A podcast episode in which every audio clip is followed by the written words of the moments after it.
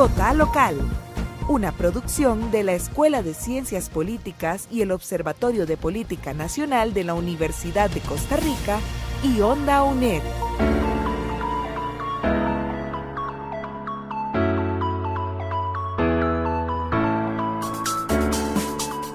Hola, hola, muy buenas tardes. Bienvenidos a un nuevo capítulo de Vota Local, este podcast producido por estudiantes de Ciencias Políticas desde la Escuela de Ciencias Políticas. Eh, el día de hoy les vamos a comentar un poco sobre el Cantón de Grecia. Aquí nos encontramos en persona, Valeria Bolaños y Heidi Sánchez, un placer. Bueno, queremos contarles sobre el cantón de Grecia que se ubica en la provincia de Alajuela, que tiene este cantón siete distritos. Nuestra compañera Valeria, ella es vecina del cantón y puede dar fe de que este ha sido uno de los cantones más limpios que en 1989 se destacó por esa característica. También queremos decir que las principales actividades económicas que han descatado el cantón ha sido tanto el café como la caña. Y la iglesia, que es de Nuestra Señora de las Mercedes, se destaca por ser un templo metálico y que tiene grandes historias. No sé, ¿nos quieres comentar? Claro, y es que esta iglesia es tan destacada y tan emblemática que incluso existen mitos en torno a cómo fue que llegó a un cantón como Grecia, que, aparte, pues obviamente responde a, en ese momento a un lugar muy rural que era impresionante que tuviese una iglesia de ese tipo. De hecho, se cuenta que la iglesia inicialmente iba destinada a Punta Arenas de Chile, y que por error fue desembarcada en Punta Arenas de Costa Rica. Esa es una de las historias que se cuentan. Y otra eh, es que la iglesia fue donada por un país extranjero y iba destinada originalmente a Grecia de Europa y por error terminó en Costa Rica. Sin embargo, también es importante señalar que estos son mitos y que sí existe suficiente referencia histórica como para poder verificar que la iglesia pudo ser construida en Grecia gracias a los aportes y el trabajo de, de las personas que en su momento vivían en el cantón. Claro, de las comunidades. Y creo que Grecia se destaca por ese fortalecimiento que tiene la comunidad, que es tan así que a nivel nacional tienen la cooperativa Cope Victoria, que es la más antigua en Costa Rica, y más que todo porque la Hacienda Victoria, que era propietarios de los ciudadanos alemanes, en la década de los 40 Costa Rica eh, da a los ciudadanos alemanes e italianos, fueron confiscados por el gobierno de la República lo que fue la hacienda, y por tanto el país tomó manos a, estos, a esta hacienda y se lo dio a los productores locales, dando así toda esta eh, diversificación de lo que fue en, la, agricultura, tanto lo que fue el café, como lo mencionamos anteriormente, y la caña de azúcar. Bueno, ahora pasamos, ¿verdad? Realmente, ¿cuál ha sido esta problemática que tiene el cantón o cómo la podemos eh, decir que ha estado con esta, la sociedad últimamente como más apoyante, creo yo, que ha tenido como esta situación eh, estos últimos meses. No sé, eh, Valeria, si nos quieres comentar. Bueno, en realidad una de las, de las situaciones que nosotros identificamos que han venido afectando al, cantón tiene que ver con el cierre del estadio. Es, es algo que la comunidad ha posicionado en, en numerosas ocasiones. Eh, se han dado incluso manifestaciones eh, por parte de equipos deportivos y personas que sostienen que es un espacio importante para la comunidad, es un espacio que fomenta obviamente el deporte, es un espacio de reunión, es un espacio que incluso permite que se den eh, actividades recreativas. Yo recuerdo que en el cole, cuando estaba en la escuela o en el colegio, era usual que las escuelas o los colegios utilizaran el espacio del estadio para organizar actividades recreativas con los estudiantes. Entonces, bueno, había gira al estadio. Eh, sin embargo, ahorita tenemos una situación compleja que está... está... Me comentó, de hecho, el, el síndico Denis Bustamante que el problema hidráulico que tiene el estadio, bueno, que aparte que el Ministerio de Salud lo cerró, ¿verdad? Por esta situación, esto ha venido afectando tanto a las comunidades porque tienen todo lo que fueron locales comerciales, todo lo que era ¿verdad? la parte deportiva, vino en un incremento, en una afectación donde la población dice que, ah, en qué lugar yo voy a ir a hacer mi ejercicio, en qué lugar yo voy a ir a, poner, eh, si había una señora que vendía tal vez empanadas o si vendía todas estas, ¿verdad? Estos pequeños emprendedores que estaban alrededor del, estadio y que al final este cierre vino a afectar eh, muchas dinámicas sociales que se daban dentro dentro de, esa comunidad dentro del estadio. Y más que todo también porque ellos cuentan con una primera división de fútbol que es de un montón de niños, de más de 100 niños que están en, en ese estadio y que ahora tuvieron que buscar otros lugares donde tener que practicar sus deportes. También los chicos que juegan ajedrez o los que juegan ping-pong, que son parte ¿verdad? de esta área. Y creo que, bueno, Denis eh, nos comentaba que que todo esto al final, que aunque son procesos administrativos que hay que pasar, dice, tiene que siempre resolver. Creo que era parte de, lo que destacaba de la municipalidad, que tiene que resolver para la comunidad, estar para ellos. Y aunque di, esto implica tener que esperar procesos, tener que esperar eh, directrices para que se puedan permitir tanto los permisos como el, la nueva apertura del estadio. Sí, de hecho, él nos hablaba también sobre un plan remedial en el que está trabajando, de hecho, la, municipalidad de Grecia. Eh, sin embargo, también nos planteaba la necesidad que se genera de que pueda existir una adecuada colaboración entre diferentes niveles de gobierno, que por ahora, según, según se nos llegó a informar, eh, quizás no ha sido, la, más, la más adecuada o no ha sido la que quizás esperaría para atender una problemática que, que afecta tanto a a las personas del Cantón de Grecia, que al final de cuentas el estadio de verdad es, es un, punto de reunión muy importante. Claro, entonces, eh, bueno, viendo esta situación y cómo afecta a la comunidad, también creo que es importante que tanto Denis Bustamante, que va a ser también, que se está postulando como regidor a nivel municipal, centrarnos en esta política, porque tanto a nivel social está esta problemática, pero nos encontramos a estas próximas elecciones, ¿verdad? Y que Denis nos comentaba que es, es esta iniciativa y, esta, y este encanto por estar dentro, de los dentro del gobierno local de la municipalidad del cantón.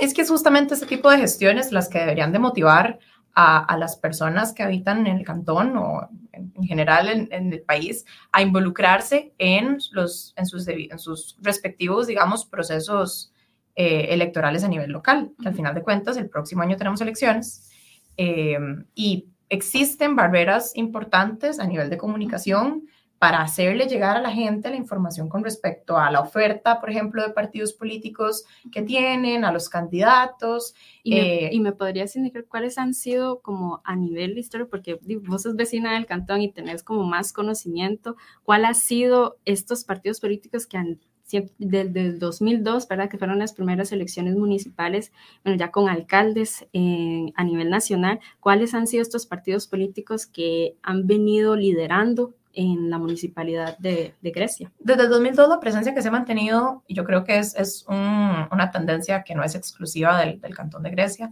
ha sido de Liberación Nacional y el PUSC.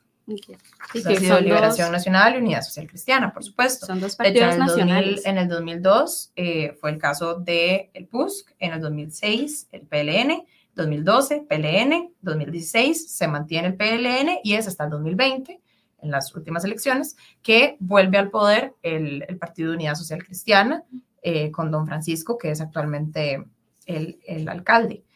Em, sin embargo, bueno, esto no quiere decir que ahorita no existan ofertas eh, a nivel partidario locales, que de hecho a nivel, a nivel cantonal existen dos partidos políticos inscritos, el Partido Nueva Mayoría Griega, que fue fundado en el 2014, y el Partido Unión Griega, que fue fundado en el 2019. Sí, porque tengo entendido, digamos, porque al principio, ¿verdad? Estaba como estas dos líneas de partidos nacionales, que fue el Partido Unidad Social Cristiana y el PLN, ¿verdad? Que venían en la cabecera, pero que se han surgido nuevos partidos políticos y creo que para el 2020, sí, para el 2018, 2020, fue como hubo muchos partidos políticos y por tanto uno diría hay mucha representatividad de los partidos políticos locales que se inscribieron para esas elecciones y ahora tenemos, ¿verdad? Como solo estas dos eh, representaciones y creo que, bueno, es parte también de cómo se ve el cantón dentro de la política, cuáles, cuáles son estos incentivos y, eh, que estos dos partidos van a tener dentro de accionar de dentro de las comunidades que van a representar al fin de cuentas. Adicionalmente a, a partidos que, que señalaba, em, también como parte de la oferta que tienen las personas de Grecia para las elecciones que vienen, está el Partido Progreso Social Democrático, el Partido de Liberación Nacional, por supuesto, Unidos Podemos, Partido de Nueva Generación, Partido de Nueva República, Partido Nuestro Pueblo y el Partido Unidad Social Cristiana nuevamente, eh, que también estarán presentes en las papeletas de eh, las elecciones municipales. No, claro, son, son bastantes partidos, ¿verdad? Y a veces eso puede sonar un poco abrumador para tanto la comunidad, porque es por quién votar, ya que es una decisión bastante difícil y más cuando se tienen tantos partidos, tantas personas por las que elegir, cómo yo como persona votante voy a elegir y con quién simpatizo más y con la persona que es de mi comunidad, de mi barrio, del distrito que me representa o alguien que es una persona que ha generado insumos para el para a nivel cantonal más general. Entonces es una, es una decisión difícil y creo que, bueno, de las figuras que se van a destacar dentro de estas papeletas, ¿verdad? Que son las próximas el 2 de febrero. Hemos tenido que estas nóminas las van a liderar, ¿verdad? Como agrupaciones del Partido de Liberación Nacional, en tanto la candidata Janet Murillo, ¿verdad? Que se encuentra en, este, en esta eh, líder, ella como una candidata que también, ¿verdad? Se ha visto que dentro de las papeletas de las de dentro de las papeletas de los años anteriores ha predominado eh, los hombres en las alcaldías, ¿verdad? Entonces tenemos esta nueva posición de Janet Murillo de Liberación Nacional y por otro lado tenemos del Partido Unidad Social Cristiana a Nora Suárez, ¿verdad? Que es, una, es también candidata a alcaldesa. Pero y Nora es actual vicealcaldesa. Entonces, bueno, es, es importante ver cómo tanto figuras que ya están en el poder y, nuevas que se quieren ingresar, eh, y mujeres, ¿verdad?, dentro de la presencia de un entorno eh, que ha sido liderado por hombres, y se están ingresando a partir también de estas nuevas reformas que se han, que se han hecho a nivel cantonal. Y bueno, y también ver que dentro del cantón ha habido una extensión, una reducción en porcentuales del extensionismo, que por tanto uno dice es, es muy relevante y bastante significativo para la comunidad, porque quiere decir que, que se han hecho esfuerzos para que la para que los vecinos del cantón puedan llegar a votar y puedan decidir eh, dentro de verdad todas estas nóminas que se van a abrir el 2 de febrero. Entonces, creo que pasar del 2002 a de un 77% de abstencionismo al 2020 a un 63% es porque se han estado haciendo esfuerzos por parte de los partidos políticos, aunque uno dice, es, no es tanta la diferencia, pero se ve el esfuerzo, se ve que realmente se están haciendo actividades políticas donde hay un mayor un mayor encuentro. Bueno, y también tomar en cuenta que las redes sociales, el, la comunicación más directa de las personas que van a generar, pues eh, van a representar estos puestos a nivel eh, local, pues representan algo para la comunidad.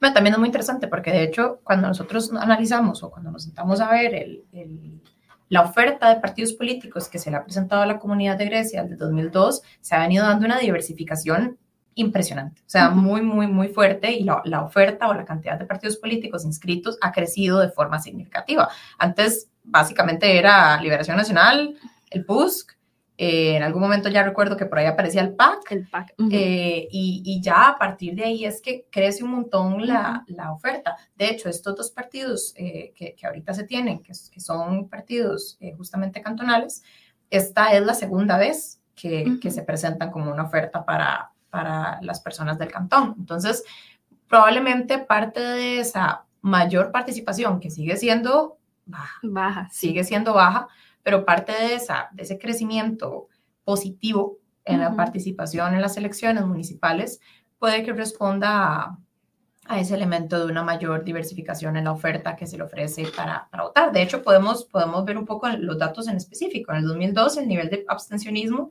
fue de un 77,20%. Para el año 2006 fue de un 76,16%. En el año 2010 fue de un 72,11%. En el año 2016 de un 64,61% y en las últimas elecciones en el 2020 fue de un 63,74% de abstencionismo. Sí, y creo que como nos decía eh, Denis Bustamante, ¿verdad? Él nos decía que, bueno, parte de todos estos esfuerzos que se generan es este llevar a la acción, porque a veces se queda mucho que, bueno, las elecciones son el medio para yo darme a conocer, pero no después de o durante de las gestiones, que eso pasa mucho porque dice los, los puestos que, se, que ya se ganaron, ¿verdad? Que ya está el alcalde eh, en su posición, pero ya después, ¿quién es? ¿Quién es esa persona para eh, quien me va a representar y sigue representándome? Entonces, le dejamos ahí a todos realmente la curiosidad por saber más sobre lo que es el Cantón de Grecia. Creo que a mí me parece muy interesante y creo que me voy a dar una vuelta por la iglesia para conocerla.